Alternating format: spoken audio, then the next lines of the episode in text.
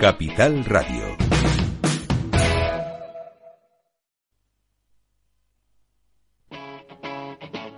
Capital Radio.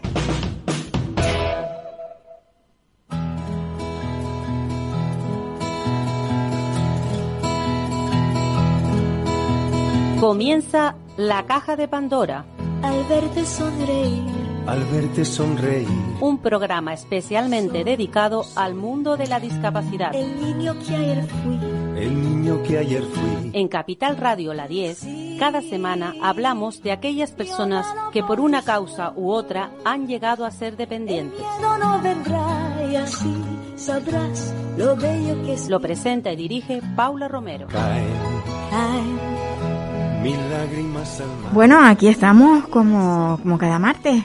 Todas las semanas abrimos pues esta, esta ventana al mundo donde, donde tienen cabida todas las, las capacidades. Porque el mundo de la discapacidad mm, también tiene sus capacidades. Y, hoy lo vamos a demostrar porque eh, voy a contactar con, con David Martínez. David Martínez es un pequeño que tiene 13 años, es conseller estatal de CEPIA 2030, conseller de la infancia y candidato al Premio Internacional de la Paz. Ahí es nada. Vamos a hablar con, con este, con, con David. Buenos días. Paula. Muchas gracias por invitarme a tu programa. Soy David, tengo 13 años y tengo autismo. Estudio primero de la ESO en el Instituto María Enríquez de Gandía y de mayor eh, quiero ser profesor de castellano porque me encanta esa asignatura y me gustaría ayudar a chicos y chicas como yo. Estoy muy ilu- ilusionado de estar nominado al Premio Internacional de la Paz. Ya me siento ganador porque estoy dando visibilidad al autismo, rompiendo mitos y barreras y eso es muy importante porque cuando se le da una oportunidad al autismo ocurren cosas maravillosas. Es muy importante concienciar al mundo sobre el autismo porque hay mucho desconocimiento. Sin lugar a dudas. Bueno, muchas gracias a todos y todas. Que tengáis un buen día. Un besito enorme. Chao. Un beso, David, un beso muy grande, muy grande. Bueno, ahora vamos a contactar con, con Joana, que es su madre. Él tiene esa frase que, que es muy bonita. Cuando se le da una oportunidad al autismo, mm, ocurren cosas maravillosas. Y eso es lo que quería decir yo, que, que cuando hablamos de capacidades, bueno, hay personas que las capacidades las tienen por encima de otras, pero es que todos no podemos tener las mismas capacidades y el mundo es muy diverso. Y está claro, y lo demuestra, pues eso, el tema de, de- del autismo. Hola, Joana. Joana Navas, la mamá de David. ¿Estás ahí, Joana? Hola, buenos. Sí, hola Paula, buenos días a todos y todas. Muchas gracias por invitarnos a vuestro programa. Dale una chuchón a David, porque de verdad que se lo merece. Qué orgullo de hijo, ¿eh? Sí, muchas gracias. Lo tienes enamorado, que lo sepas. Bueno, él, él es el que me tiene enamorada a mí. Cuando lo oigo hablar, la verdad que es increíble. Mira, Joana, eh, ahora mismo, ¿qué, es- qué es lo, o sea, está propuesto para, para ese premio internacional de la paz? Pero a David le han hecho muchísimas cosas a lo largo de su vida. Él, él, él tiene 13 años, pero tiene una, una dilatada carrera mm, demostrando que el autismo eh, tiene que ser mm, pues visto con otros ojos. Sí, ¿Cierto hay que. Cualquier persona que dé visibilidad al autismo, nos guste o no nos guste, siempre es bienvenida. Siempre es bueno dar visibilidad al autismo. En el caso de David, pues eh, a su corta edad, pues ya, ya ha conseguido romper muchos mitos y barreras, que también es muy bueno para el autismo. David fue el primer niño con autismo de la comunidad valenciana y el segundo de España en hacer las ilustraciones de un libro. Eh, también fue la primera vez que le dedicaron un monumento fallero infantil a, en la comunidad valenciana, eh, a- en una falla entera, a una persona con autismo hablando de su vida, de sus logros y sus dificultades. También ha adaptado con pictogramas su ciudad en los edificios públicos, en los pasos de peatones y muchas cosas más, muchas cosas más.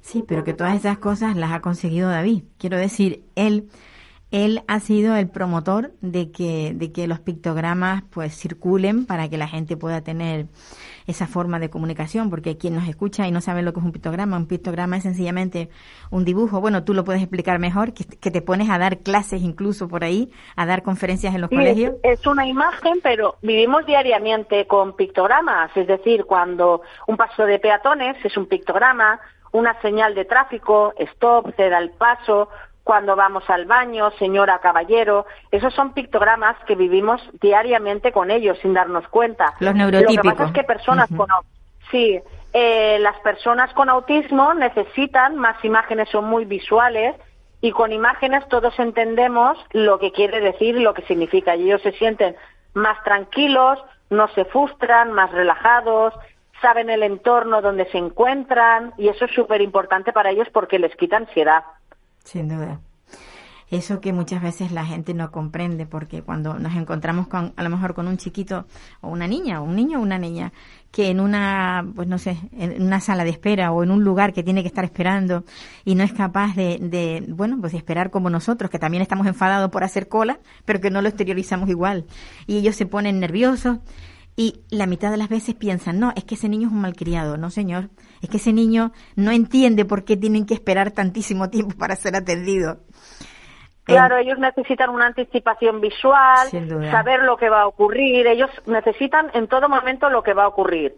Eh, pero eso nos pasa a nosotros, a los que vulgarmente nos llamamos neurotípicos. Si nosotros nos organizamos en una agenda lo que vas a hacer diariamente, el día, como se dice vulgarmente, nos cunde más que si vamos haciendo las cosas sobre la marcha. Entonces, una persona con autismo es muy estructurada, necesita una anticipación de lo que va a ocurrir, que, eh, qué va a ocurrir, con quién voy a estar, dónde voy a ir en todo momento para yo sentirme tranquilo, no frustrarme y sentirme relajado. Y eso es súper importante para una persona con autismo. Joana, ¿tú sigues dando conferencias por ahí para que la gente entienda lo que es el autismo? Porque yo tengo entendido que una vez incluso has estado hasta con la policía para enseñarles lo que es el... Sí, con la Policía Nacional. Estoy formando a la Policía Nacional, a, eh, bueno, a los a eh, los medios de, bueno, eh, policías, bomberos, guardia civil, institutos, universidades, eh, cualquier sitio que me llame, siempre es importante dar visibilidad al autismo. Primero como familia, porque una cosa es la teoría y otra es la práctica. La familia es la que lo vivimos diariamente y somos lo que podemos mostrar el autismo. Yo puedo hablar de autismo, sí, del autismo de David, de otro tipo de autismo no, porque autismos eh, hay muchos igual que personas. Cada persona es diferente y es lo que nos hace únicos y originales cuando me dicen que sabes de autismo, del autismo de David sé todo, de otros autismos no tengo ni idea. Por eso es importante que todas las familias den visibilidad al autismo que viven día a día, porque los demás, por mucho que me lo digas, no lo podemos saber. Entonces es importante dar visibilidad, nos guste o no, la persona y las familias lo que están viviendo en, el autismo día a día. Pues sí. Joana, sé que tienes prisa porque te tienes que trasladar para, bueno, me dijiste que a, las, a las y 15 tendrías ya que salir pitando. Sí, sí, porque me puedo esperar hasta y 20, porque eres tú cinco minutos más, pero me pillo un poquito lejos para recoger a David, el que va al instituto. Entonces eso, pero para ti tengo tiempo, no te preocupes. Pues a, David, desde luego, hay que darle, vamos, eh, yo sé que él lo hace con toda naturalidad, que para él eso no es nada especial, que forma parte de su vida, que es lo bonito, lo bonito en David es eso, que él ni siquiera, ¿tú crees que él, es muy consciente de, lo que está haciendo, de, del beneficio que puede dar a, otras personas que como él tienen autismo y que no salen a menudo eh, en prensa? Él, sé que siempre dice que quiere ayudar a, a chicos, chicas y adolescentes como él que él puede hablar, pero de compañeros tiene algunos que tienen lenguaje no verbal. Y dice, mamá, él no puede hablar, pero yo sí que puedo hablar. Entonces yo quiero ayudar a esa persona, porque esa persona no puede hablar y yo puedo hablar con él y tengo autismo como esa persona. Entonces, qué mejor que una persona con autismo diga cómo se siente, qué es lo que está pasando. Claro. Que es lo importante, escuchar a una persona con autismo. Pues sí a ver si es verdad que, el, premio se lo lleva, porque como decía, él está convencido. para nosotros ya es ganador, ya es, la, es el segundo año que está nominado al Premio Internacional de la Paz y ya para nosotros, ya que eh, el año pasado estuviera nominado, ya era un ganador. Y por ser segundo año consecutivo que vuelva a ser nominado, es Pues sí. muchísimo. Sabemos que es el único de España y de Europa y el único eh, adolescente con autismo que se ha presentado, que es candidato al Premio Internacional de la Paz. Entonces eso es muchísimo, muchísimo para dar visibilidad a las personas con discapacidad. Sin duda, sin duda. Joana, un abrazo muy fuerte. Muchas gracias y un besito enorme. A Os queremos mil. Gracias Me ha dicho David que te lo diga. A ti y a todos tus compañeros y a todas las personas que nos está escuchando. Pues cuídate mucho para, para nosotros y para David. Un abrazo muy fuerte. Muchas gracias. Adiós. Bueno, pues esto es lo que pasa cu- cuando se le da una oportunidad al autismo, como dice David Martínez. Y ahora aquí en Canarias, porque eso era en Valencia, este, este niño eh, vive en Gandía. Y, y aquí en Canarias, bueno, pues tengo, como siempre decía yo últimamente, que me, me encanta tener invitados, pero presenciales, ¿no? Pues tengo a Begoña. Begoña es la mamá de, de un chico, mm, bueno, ya, ya, ya es un poco mayor, tiene ya, ¿cuánto me decías que tenía? Tiene 28 años. 28 Emilio. años, pero con carita de niño. Sí. con carita de niño, que viene acompañada de la trabajadora social del, del centro al que acude mm, Emilio. Emilio, que se llama Quiero ser como tú, en La Victoria. La trabajadora social es Raquel. Raquel, bienvenida a nuestro programa. Buenos días, muchas gracias. Mm, Bueno, ya Begoña estuvo aquí alguna que otra vez hace mucho, Muchos mucho tiempo. años, sí. porque nosotros llevamos, ahora va a ser dentro de nada 14 años que llevamos con Sí. el programa. O sea que pare- el tiempo se va volando. Sí. Sí, sí, la verdad que sí. Creo que fue por el año 2018 o 19 con Sí. el tema de dependencia. sí. Efectivamente, La venía, venías también con una lucha en, en- en ciernes porque es que es lo que pasa siempre. A ver, eh, a las familias les, les llega una persona o una madre, viene con su, con su hijo, tiene su hijo con discapacidad. Eh, ya sea por nacimiento o porque, bueno, ha sufrido un accidente, que yo siempre lo digo, la discapacidad no pide permiso. Pero es que luego las administraciones no nos lo ponen fácil. Y, y estamos todo el tiempo luchando. Sentimos ante todo una falta de, de respeto hacia, hacia la familia, y, pero sobre todo hacia estos chicos. Pero nosotros porque somos la voz de, de Claro, ellos y la fuerza, claro. pero sí nos sentimos impotentes. Begoña, tú ahora mismo estás con la lucha en algo tan esencial como es la salud. La salud. La salud de, Bucodental. O sea, no estamos pidiendo que le compren una ropa bonita porque la que tiene no te gusta. No, para es que es tremendo. Y mi hijo lleva desde marzo en lista de espera para, para ser intervenido de los cordales, o por lo menos para que le revisen si necesita un antibiótico, si necesita las limpiezas, no porque ya se las hacemos, sabemos que o vas privado o tienes que esperar una lista de espera. la boca, eh. Le duele la boca. Entonces, cuando pertenecíamos al Hospital La Candelaria, cuando vivíamos en La Gomera, recuerdo que lista de espera, un trato que de por sí ya te ponen en un informe de, de, de consentimiento para esa lista de espera como retraso mental generalizado, ni Sí. siquiera se preocupan de poner qué tiene cada chico. Pero ahí sí conseguimos que le hicieran la sedación, la limpieza. Y lo pudieran... El micrófono del bájalo. Eh, pero luego que pertenecemos a la laguna, desde que vivimos en Geneto, eh, la laguna y zona norte, nos vemos que no, no tenemos ahora mismo un especialista dentro del hospital universitario. En su momento lo hubo, pero ahora mismo no hay especialidad eh, cualificada porque si necesitan sedación o porque si realmente colaboran, como Emilio ha colaborado con las limpiezas, pues a todos los generalizan que hay que hacer una sedación. Pero ¿por qué no podemos tener, igual que menores de 14 años, un programa como Padicán, donde se le hacen en cualquier tipo de centro, sea privado, sea público, esas limpiezas, esos seguimientos, esos empastes? ¿Por qué no pueden ser cuando sabemos que tenemos ese derecho ahí en la sanidad? Eh, luego existen, por ejemplo, centros como San Benito, que sabemos, porque me he informado, que de mediodía en adelante hay instalaciones, hay áreas que quedan libres, desocupadas, In- Infrautilizadas. infrautilizadas. ¿Por qué Ah. no se pueden utilizar para que un profesional haga una atención, un servicio integral de especialidad eh, cualificada con ellos. Por ejemplo, un sellado, empastes, limpieza, un seguimiento, el prepararles para el prevenirles. Sí, sí, sí.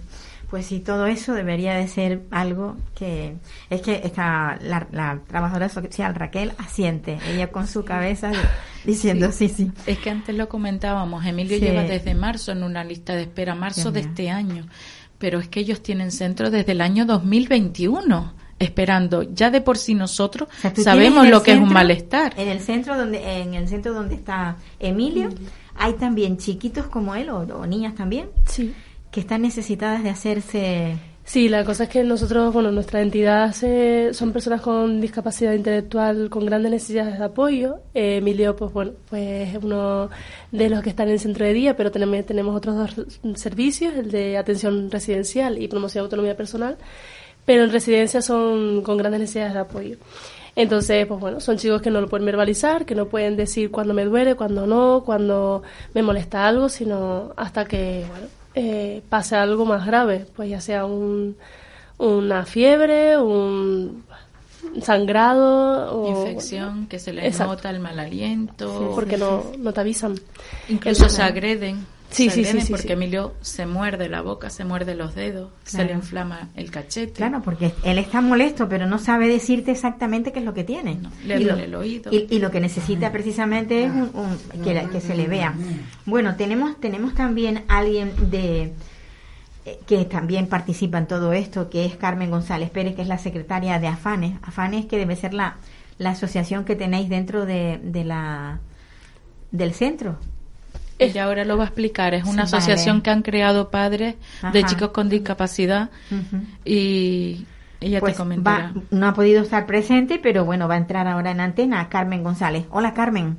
Hola, ¿qué tal? Bueno, pues. Buenos días. Aquí estamos, estamos con, con Raquel, la trabajadora social de, del centro Quiero ser como tú, y la madre que viene acompañada de su, de su chico, de Emilio, que es Begoña. Supongo que evidentemente tú las conoces a las dos. Nuestra socia, sí. Pues sí. Bueno, Carmen, eh, eh, me decía Begoña que, que tú nos explicarías exactamente qué es lo que está haciendo Afanes. A ver, Afanes eh, surgió hace un año, exactamente como asociación, y mm, entre tantas otras cosas que hemos hecho como asociación respecto al tema, centrándonos en el tema este bucal, comenzamos con una reclamación dirigida eh, al hospital universitario, a Dirección Médica y a la ODU, a la Oficina de, Defensa de los Derechos Usuarios Sanitarios, en referente a este tema, a que hace cinco años, por una razón que desconocemos, eh, la persona que, que cubría el servicio como dentista dentro del hospital universitario se fue de su puesto, no conozco las razones y no se contrató a nadie y el servicio se canceló, desapareció. Mi hijo, por ejemplo, fue unos años beneficiario de ese servicio, pero desde hace cinco años eh, no lleva una revisión dental porque él no colabora para, para estar despierto y trabajar en su boca. Hay que sedarlo, anestesiarlo. Entonces eh, comenzamos con esa reclamación y después de varias veces que la enviamos porque no nos daban respuesta, no nos confirmaban nada, pues conseguimos que nos dieran una respuesta de fecha, después tengo el documento aquí, eh, 17 de mayo de 2023, nos contestan desde la ODU, don Miguel Sosa La Cruz, pues que en relación a nuestra reclamación, a partir del día 1 de junio eh, del 23, nuestros chicos con problemas de discapacidad intelectual iban a ser atendidos o derivados a San Juan de Dios. A partir del 1 de junio, dicha situación ya se ha comunicado al Complejo Hospitalario Universitario de Canarias, que va a proceder a remitirnos los mismos para su derivación a San Juan de Dios a partir del 1 de junio de 2023. O sea, que eh, mientras, si los niños tienen dolores en la boca, si tienen una infección, ¿eso cómo, se resuelve? Pues ahora mismo se resuelve de ninguna manera, Paula, de ninguna manera, porque no hay servicio, no hay servicio en el hospital. Y desde el 1 de junio que yo sepa y me consta no se ha derivado sino a un niño de, de afanes de nuestra asociación, de la nuestra, y que tú, eh, se le hizo la preanestesia el lunes de la semana pasada. Si no me equivoco, ¿eh? eh sí, eh, te puedo estar hablando del lunes pasado como del lunes anterior, porque los días corren, pero es reciente. Eh, ¿Qué se hace? Nada. Se dejan, están en el olvido.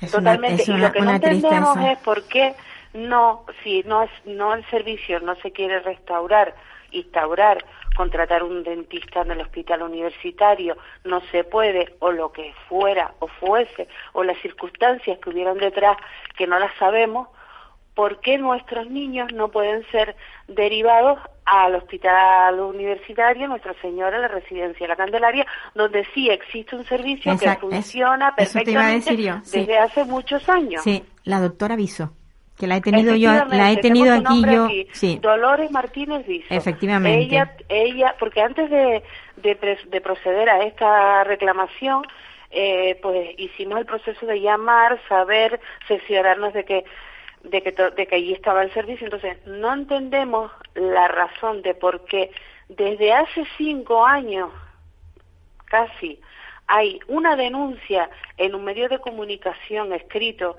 no recuerdo bien si es el día o el diario de Vicios, que yo tengo esa nota de prensa guardada, donde ya hay padres denunciando esto, sí. donde han habido padres que ya han ido a medios de comunicación de televisión, donde sabemos que muchos padres han puesto reclamaciones, entre las que yo me incluyo, desde antes de existir Afanes Canarias. Entonces, eh, no entendemos ¿por qué pasa esto? Es que es como si eh, de la laguna hacia Punta Teno mm, no pagamos impuestos, no tener, nuestros hijos de discapacidad no pueden acceder a ese servicio, pero de Santa Cruz, son, zona sur, sí, y hay un agravio eh, comparativo, Comparativo, sin, sin duda, que sin no duda. sé, que no tiene sentido, Paula, Sí. que yo intento entenderlo, pero no puedo, no me cabe en la cabeza que, por ejemplo, un chico esté sufriendo por unos cordales, Mm. que ya eso no es dentista, eso es un servicio maxilofacial, Exacto. que sí, se hace en son- el hospital, que no hay que ir a San Juan de Dios, que se le puede anestesiar ambulatoriamente en el quirófano y irse en el día prácticamente, y si se tiene que quedar una noche se queda. Sí, bueno, Porque- cuando tú sabes que cuando le ponen una anestesia total tiene que estar un tiempo hasta que la persona reaccione Sí. perfectamente para para que se le dé el alta. puede Pero bueno, eso no pasa no, nada, eso ¿sabes? eso eso perdona que me, si Sí. me sofoco un poco, No, no. Paula, pero es un tema que es que ya, eh, o sea, mi hijo tiene 19 años. O sea, desde hace 5 años no, no lleva una revisión.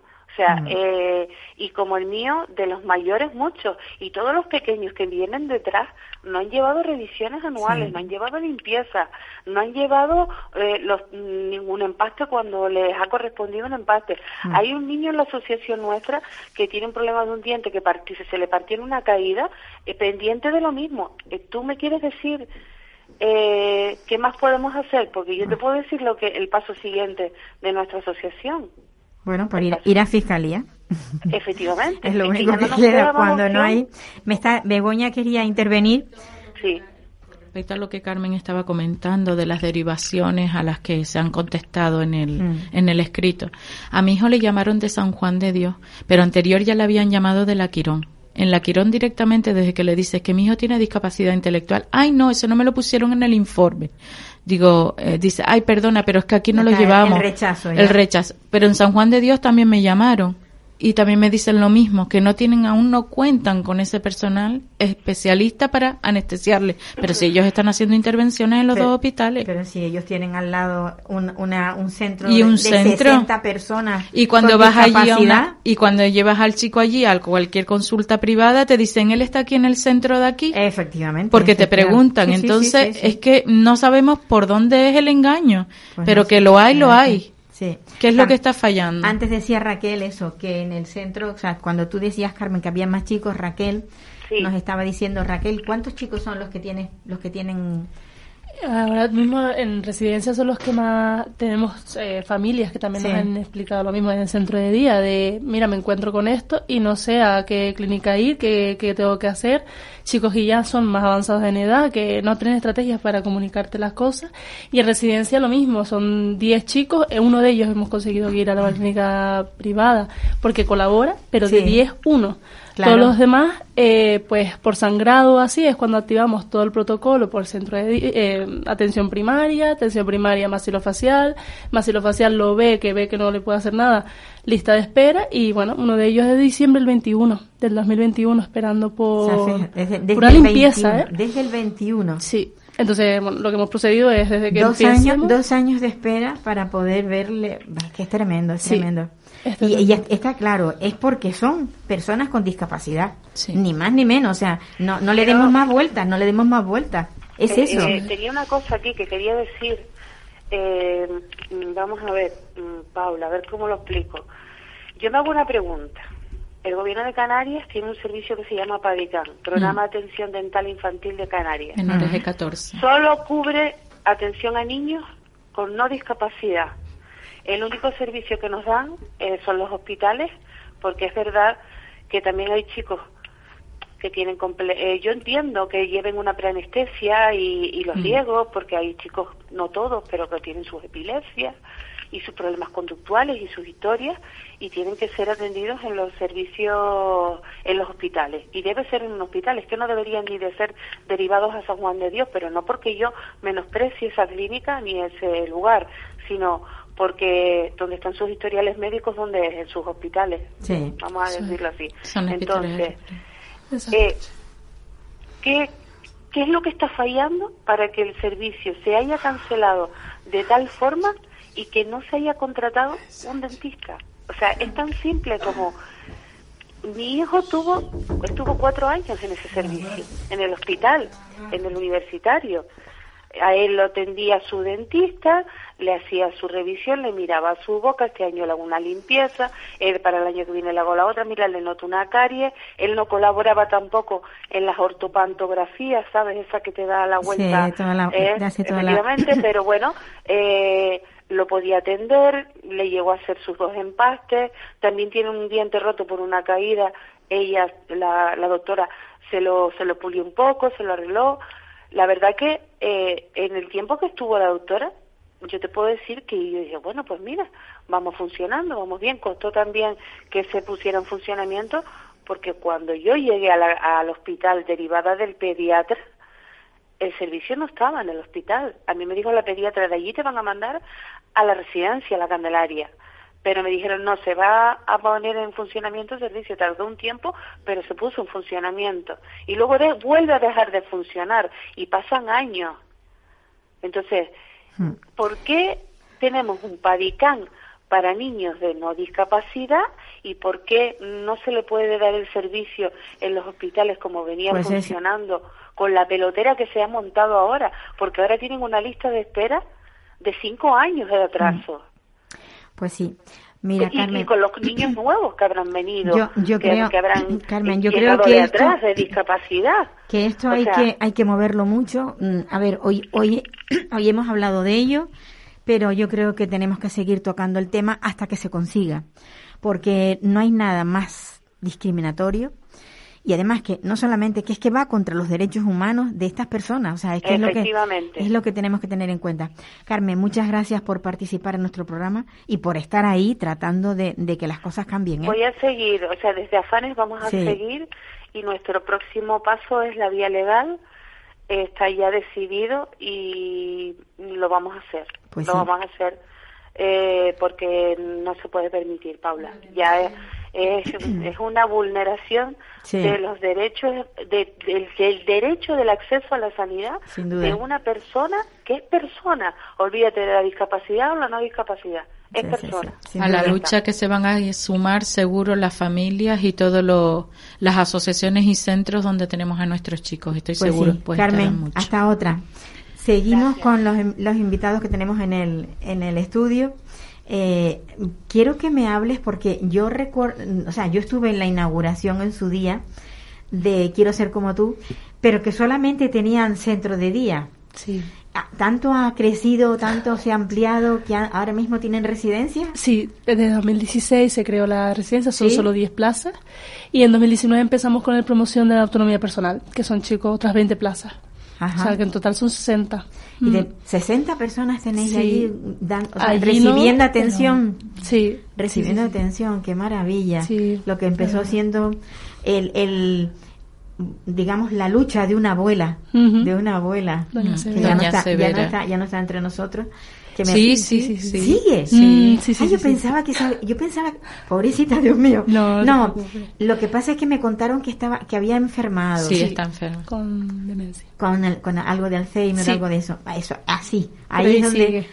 Bueno, pues me Con la encanta- fuerza. Pues me encanta, me Sí. encanta que siga, porque personas así, la verdad que son muy importantes en esta sociedad. Totalmente. Y desde luego ella ha hecho una labor maravillosa. Eh, ¿Y Emilio está en el centro de día o, o en la residencia? Está en el centro de día. En el centro de día. Sí. Y el centro, claro, con tan pocas plazas, es difícil que los chicos que están en el centro de día puedan pasar a, a formar es. parte. ¿Y qué están pretendiendo ampliar o cómo? La, bueno, la gerente lo que le gustaría era un poco, pues, pasar de una residencia a un piso, porque creemos que es más inclusivo en la comunidad y donde puedan ellos convivir con el apoyo que necesiten. Sí. Eh, pero bueno, para eso hay que necesitar bastante financiación para, para realizarlo y por supuesto tener el, el apoyo de muchos de los chicos del centro de día que, bueno, pues ya conocen al personal, ya conocen a la gente, las familias también están eh, cómodas con alguien que conocen y sobre todo para ellos, ¿no? Que son los que cualquier cambio les pueden trastornar un poco pues su vida. Es que seguimos teniendo falta de plazas de, de- Sí. sobre todo plazas residenciales, porque los padres nos vamos haciendo mayores Claro. y necesitamos residencia. Y lo que comentábamos, y comentamos muchas familias cuando hablamos con la gerente, cuando hablamos con la directora o con la trabajadora social, eh, necesidades sobre todo ante cualquier operación, cualquier Efectivamente, que tengas que hacer un viaje, porque tal vez esas plazas también se puedan utilizar para respiro. para respiro familiar. Sí, porque sabes sí. que en agosto pues no tenemos nada. No, ni en agosto, ni en Eh, diciembre, eh, ni en cualquier... ni, ni Nunca, ahora mismo nunca, eh, nunca. que busques cualquier Sí. persona cualificada para estar con Sí. tu hijo en las tardes tampoco lo encontramos. Sí. Eh, A ver, ¿qué harías tú si tuvieras que ahora mismo urgentemente tener una operación? ¿Cómo te, las organ- cómo te organizas? pues mi hijo viajar a La Gomera con mis padres. Llevarlo Sí. fuera para poder, claro, y tus Pues sí. padres son mayores Y también. mis padres son mayores y tienen sus enfermedades. Claro. Ellos lo hacen con todo el amor del mundo, pero y te piensas, ¿y qué hago? Pues Sí. lo voy aplazando, lo voy aplazando y demás. Pues sí, la verdad que es muy difícil, que lo, que- lo que comentaba yo antes fuera de antena, que es que no, no, no nos lo ponen fácil, Mm. no nos lo ponen fácil, no sé. ¿Tú cuánto tiempo llevas como trabajadora social? Porque eres muy joven. Sí, en quiero ser yo cinco años. Cinco años cinco llevas, años. o sea que Sí. tienes una larga experiencia ya dentro de lo que cabe. Bueno. Trabajando, trabajando con, trabajando con personas con discapacidad. Sí. Eh, hay un abanico muy amplio de edades, o sea, entran con niños pequeños y, y luego también hay adultos. El, el, ma- el mayor qué edad tiene, más o menos. Actualmente quiero ser 63. O sea que ya hay niños de esa edad. A 64 ya en enero, o sea que... O sea, casi casi de la tercera edad. sí. Madre Esto mía. me- de hecho, estamos tenemos el dilema, ¿no? De cuando... ¿Hasta cuándo se le puede...? Claro, porque de normal, pues a partir de los 65 ya empieza en un centro residencial para mayores, pero Claro. teniendo una discapacidad la cosa cambia. Es que es difícil. Es que tú no puedes meter a una persona eh, con toda su capacidad cognitiva mezclada con alguien que, que tiene discapacidad intelectual en un mismo centro. Pues porque sí. no actúan igual. No. No. Y es complicarle la vida tanto a la persona que entra como la que está allá. Es lo que comentaba Claro, antes, sí, que al igual que nos han comentado, y nuestros hijos los tenemos en aula de enclave o los tenemos en centro de día o los tenemos en residencial, porque se, siempre se ha visto y se ve y, y es lo que nos han dicho de que es lo mejor para ellos, un mejor trato, eh, pero siempre nos ponemos con el mismo problema. Sí, la verdad Ahí sí. está siempre eh, la preocupación de la familia, la preocupación hacia estos chicos. Y cada, cada vez eh, vivimos más, cada vez hay más es. personas mayores. Sí. Incluso el, el mundo de la discapacidad. Sí, yo re- recuerdo que el síndrome de Down, por ejemplo, decían, no, no, si es que viven pocos. No, señor, Mm. no viven pocos. Viven muchísimo y gracias a que viven. Afortunadamente. Claro, afortunadamente, Sí, y sí, están ahí y son personas Visibles. eh, vis- exacto. Y so- como decía David, hay que darle visibilidad al, al, no solamente al autismo, que también entra dentro del mundo de la discapacidad, sino en general a todo. Pues yo, bueno, me creo, ahora mismo me tenéis que perdonar porque me voy a ir a, a Gran Canaria, voy a hablar con Inmaculada Hernández, a ver si nos, nos ponen con ella, porque en Gran Canaria están ocurriendo cosas muy, pero que muy feas en residencia. Tú que eres, trabajas en una residencia, eh, a lo mejor se te ponen los ojos redondos, enormes, cuando oigas lo que nos van a contar, porque llevamos ya varias semanas hablando del funcionamiento en las residencias, en- sobre todo en Gran Canaria, porque están saliendo las denuncias. ¿Y cómo está porque nuestra aquí mente? también pasa lo mismo. Pero mm, ¿Cómo está nuestra mente que los tenemos todavía conectada a cuando lleguen a esa edad? Efectivamente. Escuchando todo esto. Efectivamente. te- además duele, duele mucho. Mucho. Duele mucho pensar que... Y es un dolor que no es igual para todo el mundo. No. Porque No. dicen duele, sí, pero tú lo estás escuchando y tal vez no lo tienes directo y no te va a afectar tanto. Efectivamente. Y bueno, y, y somatiza, porque cuando se tiene una pena de esas características, al final terminas teniendo otras enfermedades. Pues tenemos, sí. tenemos ya en él, vale. In- Inmaculada Hernández es la hermana de, de una chiquita con síndrome de Down, pero que también es compatible con autismo no verbal. Ella está en una residencia y, y no está siendo atendida como debiera. Hola Inmaculada. Hola, buenos días, ¿qué tal? Pues nada, yo yo les tengo en el estudio a una trabajadora social y a una madre y digo a que a que se os ponen los ojos redondos cuando oiga lo que va a contar Inmaculada de lo que está pasando en la residencia de su de su hermana. Inmaculada, cuéntanos. Mira, primero que nada darte las gracias porque eh, gracias a, a personas como tú pues tenemos un poco de voz para poder contar lo que está pasando en estos centros. Nosotros nos vemos de brazos cruzados, es decir, nos vemos con, con de brazos caídos porque no sabemos a dónde acudir y a dónde acudimos, pues como que se nos ignora. Entonces con mi hermana lo que ha estado pasando de hace, desde hace muchísimos años son eh, desde descuido a negligencia. Descuidos por parte de su aseo personal, descuidos por parte de, de su medicación, que no es descuido, ya digo que yo para mí eso es una negligencia grave. Eh, en, en la ropa, cuando sale ha llegado con golpes a casa, eh, es decir, una serie de, de catastróficas desdichas, como digo yo. Y entonces nos vemos con, con atadas de pies y manos, porque no sabemos quién nos puede escuchar, dónde podemos eh, eh, ir, que nos escuchen, que nos atiendan. Sí, porque Que cuando tú cuando, cuando Inma, cuando tú dices que nos escuchen porque ser escuchados en el propio centro parece ser que es algo imposible, ¿no?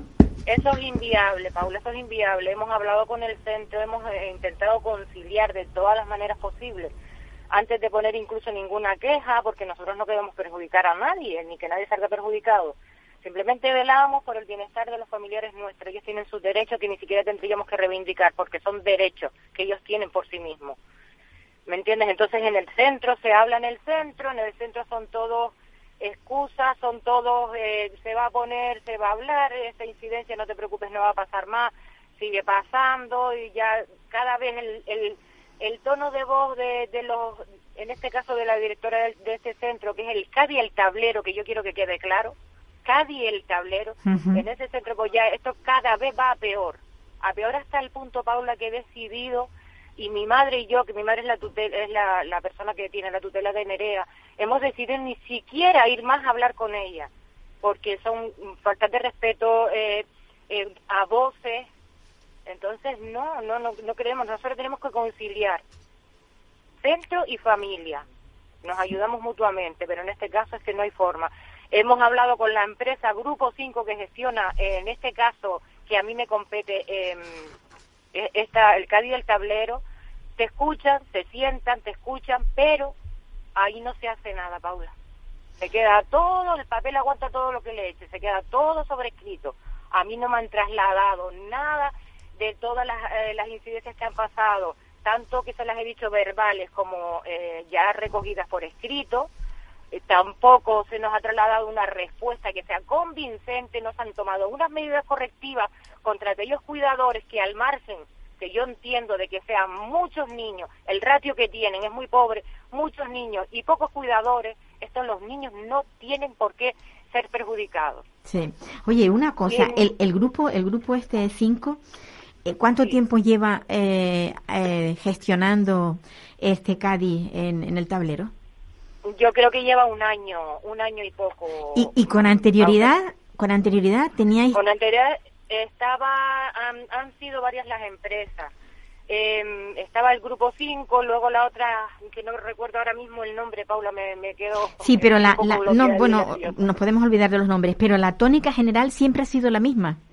La misma. Empezó muy bien, Nerea está ahí desde el 2006. Nerea lleva ahí casi 19 años, más que todo el personal que está trabajando ahí abajo. Al principio todo fue muy bien, pero sí es verdad que después ya luego empezaron a pasar incidencias. Nerea llega una vez con el culo lleno de ampollas, de ampollas sangrando literalmente la niña. Eh, ha llegado con cuando mi hermana iba y venía porque esta- estaba de lunes a viernes venía los fines de semana llegaba de la guagua con la boca ensangrentada lo peor de todo esto porque incidentes ocurren a mí y mi hermana se me puede caer en mi casa en un descuido eh, incidentes ocurren pero es que no te dan una explicación que sea verídica que sea que sea con un fundamento Claro, claro. todo es, no se sabe cómo pasó, nadie vio nada. El, el- el último incidente que tu- tuvimos con Nerea fue un esguince. Estuvo toda la noche, eso fue en la hora de la cena. Nosotros nos enteramos a las 11, a las 10 de la mañana que nos llamó la doctora Laila en ese tiempo que ella estuvo, porque ya esa doctora ya no está en el centro. Nos llamó para que la deriváramos nosotras personalmente al centro de salud, porque la niña tenía el pie inflamadísimo, típico de un esguince, y esa niña estuvo toda la noche porque ni enfermera, ni auxiliares de enfermería, ni nadie fue capaz de derivar a esa niña a las 10 de la noche a un, a un centro de urgencia para que la valoraran y miraran a ver o para que le quitaran un poco el dolor. Porque por la noche allí no había nadie que, que pudiera darle un triste paracetamol a Nerea. Y eso Pues es muy sí. triste y eso nos duele a la familia. Sin duda, sin duda, sin duda. La explicación que nos dan, Paula, es que no había criterio de derivación para llevar a Nerea al centro de salud. Eso que baje Dios y lo vea, se te cae el, el alma al piso. Sí, porque además luego, y luego tienen unos protocolos que son tan rígidos, tan rígidos, que tú dices, pero ¿y el sentido común dónde está? Porque habría, ellos- el sentido común debería de imperar sobre los protocolos. Sí, yo los protocolos, yo creo ya, como te dije, Paula, antes, yo creo que el papel aguanta todo lo que le echen, pero del dicho al hecho va muchísimo. Protocolos dicen que existe, que ellos lo lleven a cabo. En el caso de Nerea, eh, eso ya te digo rotundamente que no. No puede haber una persona ahí que diga, esta niña con este pie hinchado, un esguince que es doloroso, una niña que no habla, una niña que no habla, que no haya una persona que dijera, no, esto tenemos que derivar a urgencia y que valore a ver si es una fisura. La doctora me llegó a decir a mí eh, que podría ser una infección en el hueso de la niña. Y con una tranquilidad pasmosa, pasmosa, con una tranquilidad pasmosa. Pues sí. Y como esto, pues muchísimas cosas, quitadas de medicamento a, a criterio unilateral de ellos, se le quita un, un antipsicótico que toma Nerea, se le quitó porque dice que la niña es un ángel, la niña se corta muy bien, por lo visto nosotros le damos medicamentos a los niños porque no, no, nos gusta darle esos medicamentos a esos niños y de todo eso pues ha derivado en un cuadro de rosácea, en un cuadro de insomnio, eh, tener que llevar a dermatólogos, tener que volver a ir al psiquiatra para que vuelva a pautar esos medicamentos. Es un- una sin razón detrás de otra. Total. Y entonces nosotros, nosotros estamos indignados, de verdad. Pues sí. Inmaculada, hay que seguir. No. Hay que seguir, Sí, hay hay, que que, seguir. seguir. Y no, no podemos, no podemos perder, no, no podemos perder la, la, eh, el ritmo, porque Eh, si no, al final, al final no, no, no, no eh, cambiamos. En realidad esto es que habría que cambiar el sistema que hay en las residencias. El sistema que está ahora no es, no es válido y habría que cambiarlo. Pero bueno, tendremos que ser Desde nosotros. luego que sí. Nosotros yo lo que quiero reivindicar es porque todavía a día de hoy priman los intereses privados sobre los intereses de, de estos niños. Sin duda, sin duda. Actualmente no, no existe la voluntad y el, mucho menos el esfuerzo por parte ni del centro, ni de los gestores, ni del cabildo, ni de nadie de, alca- de alcanzar una, un- una igualdad efectiva pa- para Pues sí, todo. sí. Y entonces a la señora Isabel Mena decirle desde aquí que no son casos puntuales, señora. Haga su trabajo, estos no son casos puntuales. No, Hay muchos nada, padres mayores en el centro, muchos padres mayores en el centro que no saben por dónde van, por dónde tienen que caminar. Y si hay quejas, lo que pasa es que hay que escuchar a la familia, que es lo que a lo mejor no interesa. Pues sí. Y disculpa que sea tan... tan No, así, es así, es que es, la realidad. La, la realidad a veces es muy cruda y es, y es esta. Así que, Inmaculada, un abrazo muy fuerte. Una- muchísimas gracias. Seguimos en nuevamente. contacto. Sí, por favor, sí, por supuesto. Para lo que sea, ya aquí me tienen. Venga, un besito a Nerea. Hasta luego. Igualmente, chao. chao. Pues esto es lo que hay. O sea, yo quería que lo escucharais así en el... Los que llevamos luchas de aulas en Sí. clave y demás, sabemos la lucha que es constante, Sí. tienes que estar pendiente de tu hijo y no ser cómodo como otras familias. También nos encontramos de, es lo que hay, no perdona. Eh, es mi hijo, me duele, pues mira, esto va bien, pues mira, esto no, y lo hablo y ya. Porque ¿Sabes también lo que pasa? Que muchas veces hay padres mayores que tienen Sí. miedo, otros no tienen conocimientos para, Recursos, ¿sabes? sí. Recursos para poder, y eso, aunque parezca que no, pues eh, les, les frena. sí. Eh, yo quiero, quiero deciros que a los que nos están oyendo, que de vez en cuando se oye un ruidito, pero es que Emilio está aquí con nosotros y se quita los cascos, se los pone, Se toca y la boca. se toca, hace cositas que él no, no está entendiendo muy bien lo que es estar en un, en un, en un, o sea, en un locutorio, ¿no? Emilio, ¿verdad que no? No, me dice que no con la cabeza. Bueno, pero para él ha sido una, una experiencia Sí. venir. Te duele la boca, pobrecito, claro. Te duele, te Quiere duele. ir al médico. ¿Quieres ir al médico? Pues sí, para eso estás aquí. A ver si conseguimos que, que, bueno, no sé, es que a veces te da hasta pena pensarlo porque dices, no nos escuchan, no nos tienen en cuenta, ni a, ni a ellos ni a nosotros que somos quienes quienes hablamos por ellos. Entonces, tu, tu trabajo, bueno, como trabajadora social, siempre es buscar la, la situación económica de los padres, ver cómo están, de qué manera puedes resolverles este tipo de, de, de- de cosas, de, de circunstancias, ¿no? Sí, muchas veces son los mismos, las mismas familias, el principal recurso son ellos. Eh, pues en un caso de ellos es Begoña, que bueno, que siempre ha estado ahí peleando para tanto para su hijo como para muchos de sus compañeros y, y al final son ellos. Yo simplemente acompaño, apoyo en lo que mis conocimientos llegan. Muchas veces aprendo más de ellos que, que al revés, pero desde luego que creo que desde el trabajo social tiene que ser así, la lucha por Sí. los derechos que antes nombrabas, eh, si no, ellos no, no lo pueden luchar porque bueno, no tienen las capacidades tan desarrolladas o bueno, no, no al final son diferentes capacidades, no porque no Sin lleguen, duda, sino sin porque sí. al final no se les ha explicado el- los términos como, como nosotros o al- a su nivel de apoyo. Pero bueno, que al final ellas son los, los principales y bueno, me, voy- me encantó venir aquí por eso mismo, ¿no? Porque el trabajo social tiene que ser una lucha de los derechos porque Por encima de todo, Sí, sí, sin por la duda. El, el, el centro vuestro de, de Quiero ser como tú, la, ver- la verdad que es, es, es un, un título, el nombre que tiene es muy, muy significativo, ¿no? Eh, abarca solamente la zona vuestra, la de la Victoria. Sí, eh, o sea, coge desde la laguna hasta la Rotava, Puerto Hasta La la- Cruz. Vale, o sea que lo- los, Sí. los habitantes de esa zona y que hay muy pocos centros por esa zona, ¿verdad? Eh, que yo conozca, sí, no somos muchos los que tenemos en la zona norte, más bien la mayoría se encuentra aquí en la zona metropolitana, pero bueno, pues así como el nuestro, no. Bueno, no, no creas, porque muchas veces ahora mismo en el sur eh, hay un centro ah, en esto, en, en la zona de mm, Arona, luego hay otro en Weimar. Ah, bueno, Eh, sí, Realmente en- centros, centros, me refiero que sean residenciales, Claro. tampoco hay muchos. No. En Santa Cruz está el, el que nombrábamos antes de San Juan de Dios, Sí. que es una clínica, pero que Sí. al lado tiene un centro. El centro que- pe- pedagógico. que lo, lo rigen los mismos que Mm. llevan la clínica. Y centros, centros hay poco en la, eh, que pertenezcan a, incluso, y que sean, que sean públicos, pocos. Está el, el, el, el CAN de, de Weimar y el de La Cuesta. el de la Cuesta. Sí, Y los demás son privados, subvencionados, como Sí, el vuestro. exacto, O sea, el vuestro es, es un centro eh, privado, eso es. Pero que recibe las ayudas estatales Las para, plazas claro, son día. exacto. Sí. Sí.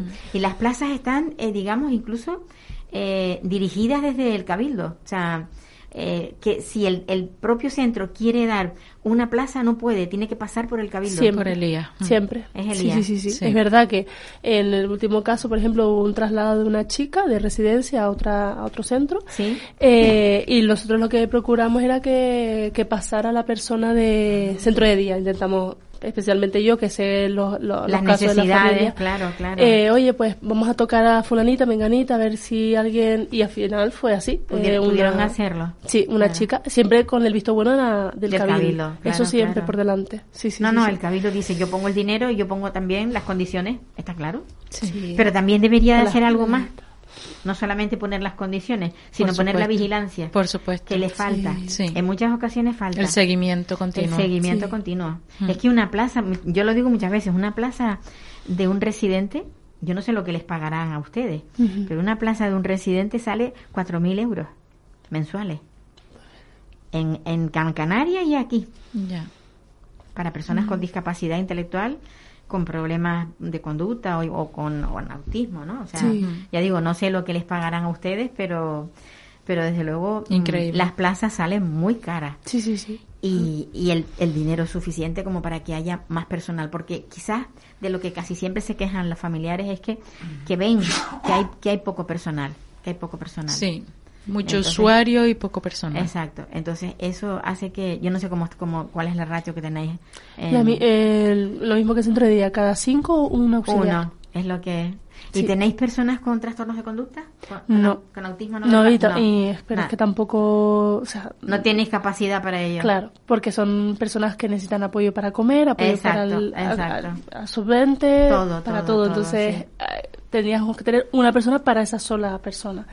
Eh, Eso sería Lo ideal. Pero no lo es, pero no lo es. El Ya protocolo. El Ya. protocolo sería por ahí. Ya te lo digo yo que no es así. No, no. Hay, hay personas que, bueno, ¿por qué, por qué se producen, por ejemplo, las desnutriciones en muchos centros?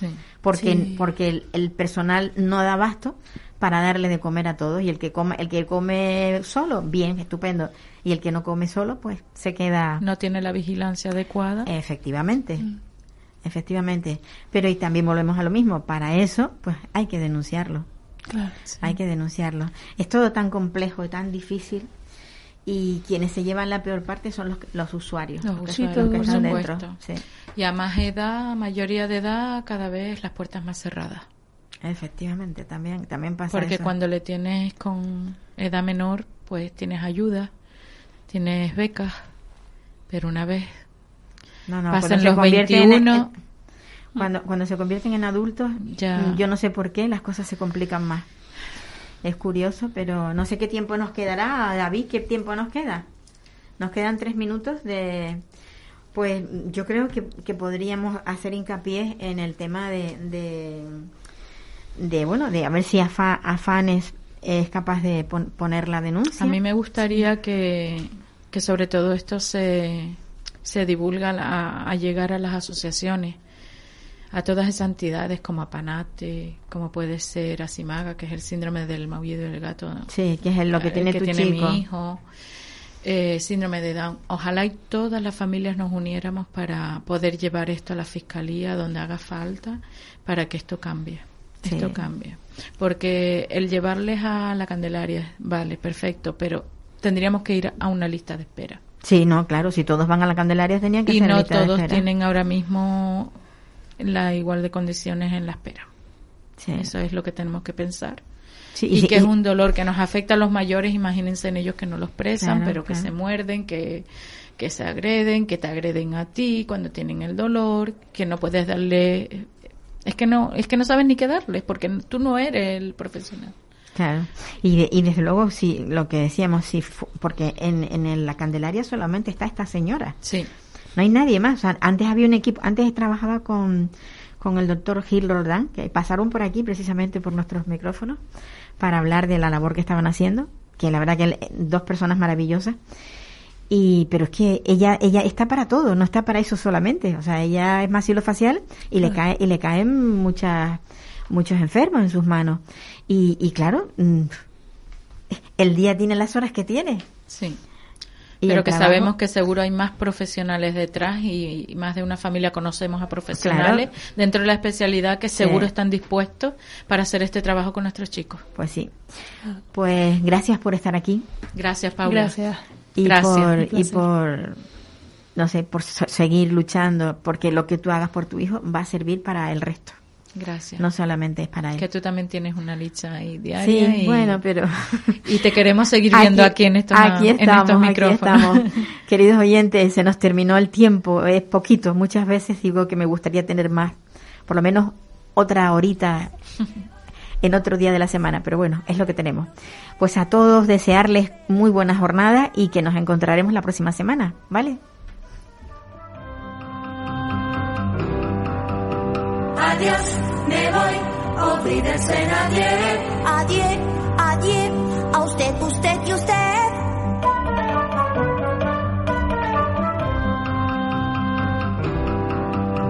Adiós, me voy, olvídense señor Juan. Me voy, si hoy por fin pruebo el champán. ¿Puedo? No. Me voy, goodbye, olvídense en adiós. Me voy con un suspiro y un adiós. Adiós.